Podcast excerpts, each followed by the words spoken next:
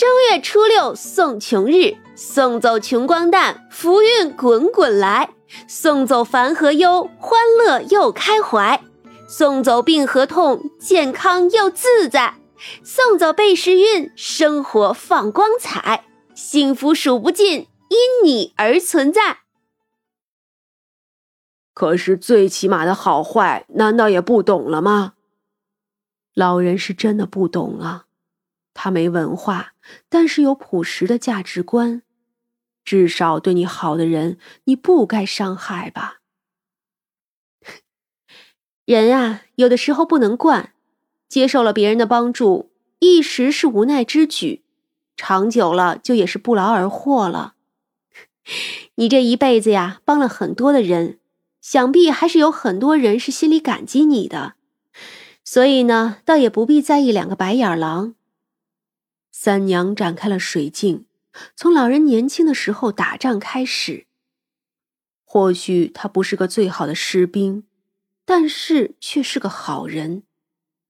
退伍后，因为留下了残疾，不能做重活。那个时候国家也还不富强，最开始的时候，老兵是没有补贴的，跟一般人没有什么不同。甚至因为落下了残疾，这日子过得还更加艰难。不过好在他有工作，几十年里他从来没有偷过懒，一直都在努力的干活。他三十岁的时候经人介绍，厂子里的一个女工给他介绍了一个乡下的亲戚，于是啊，两个人就走到了一起。可那个时候。日子实在是太难过了。乡下姑娘的家里穷，弟弟妹妹还多，连饭都吃不饱。就算是老人再努力也不够啊。那个时候，他爸妈还在西北农村受苦呢。在那个年代里，离婚简直就是叫人跌破眼镜的事儿。可是两个人最后还是离了。因为那姑娘曾经有个青梅竹马的恋人，后来他媳妇儿死了，就想重新与姑娘在一起。那已经是他们结婚十年后了。姑娘起初呢并不愿意，可老人放了手，还是离了。理由呢就是姑娘不能生育。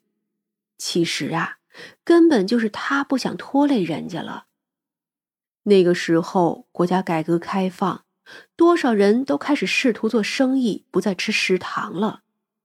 那姑娘的青梅竹马也开始做生意，做的还算不错，手里也有钱。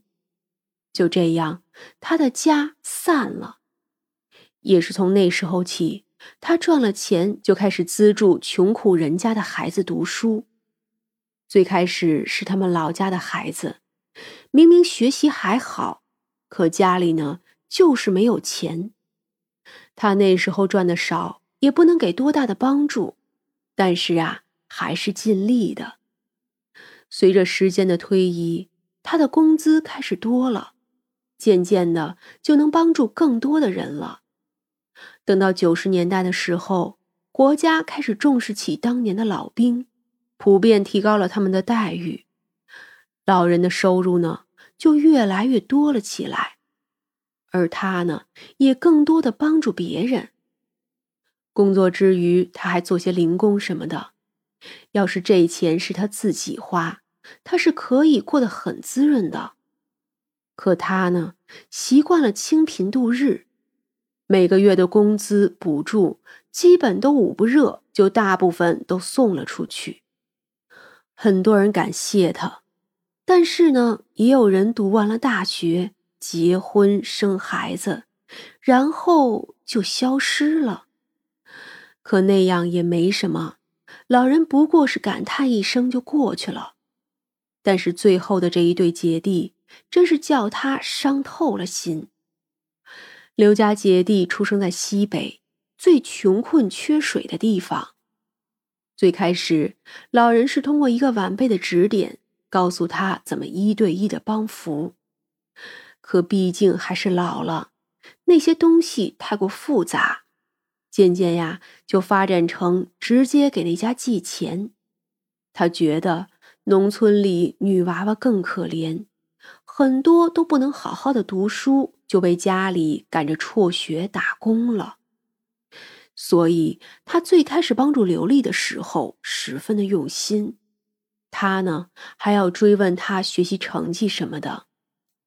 刘丽的初中、高中基本都是老人盯着读完的。高考结束了，她没能考入心仪的好大学。但是啊，还是考上了一所。大学的时候，他的弟弟也开始读高中了。他的家庭确实是不大好，所以呢，老人又开始帮助他弟弟。因为后面的资助是没有官方渠道的，只有每个月一笔的汇款，所以这刘家呀，渐渐的被养大了心。每个月他们都定点要钱。这刘丽嘴甜会哄，一口一个石大爷，一口一个以后要养他的话。毕竟啊，还是人老了，自己没有孙子，也喜欢孩子。他想自己毕竟还有国家养着，要是病了什么的，也不用自己花多少钱。所以除了吃饭，他把每个月发的退休金全部都寄给刘家了。可毕竟啊，他也有实在不能支持的一天。退休之后，他就只有退休金和一些补助。一开始他还能收废品，渐渐的身体就不允许了，不捡废品了，收入就少了。而自己呢，常常要吃药，少不了有些不能报销的，就得自己花钱。于是，渐渐给刘家的钱就比以前少了。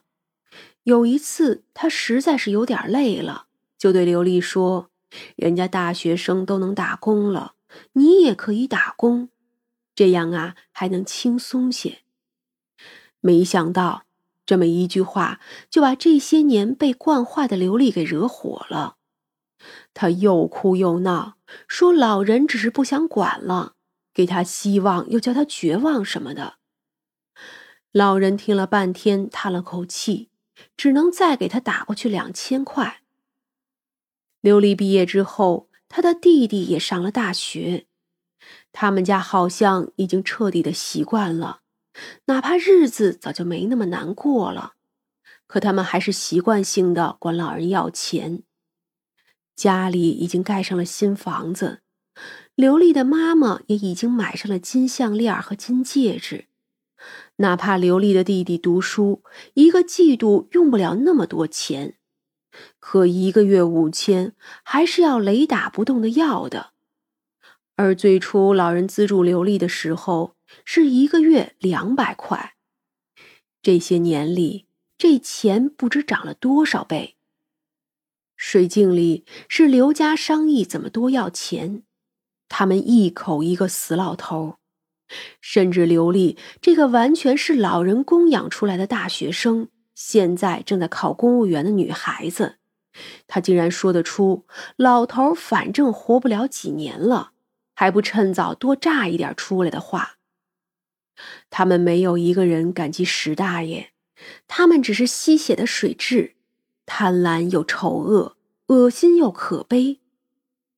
又过了不知几个月，刘丽回家的时候，一脸晦气的跟家里人说：“那老头死了，居然死这么早。”刘丽的弟弟捧着新买的手机，正在打游戏。这手机正是他用上一次老头寄来的钱买的，还有脚上的这双鞋也是。老人看着看着，满脸都是血泪。三娘叹了一口气。唉，他们太过贪婪，你又太过善良，有这个结果也是必然。不过不必灰心。他一挥手，水镜中又是另一番景象，是殡仪馆。四个人正在给他鞠躬，正好两个男人，两个女人。最大的那个女人看起来有三十多四十了，而最小的那个女人呢，也应该是已婚有孩子的。两个男人里，有一个戴着眼镜，看起来精英范儿十足，而另一个呢就差一点儿，应该是日子过得也一般吧。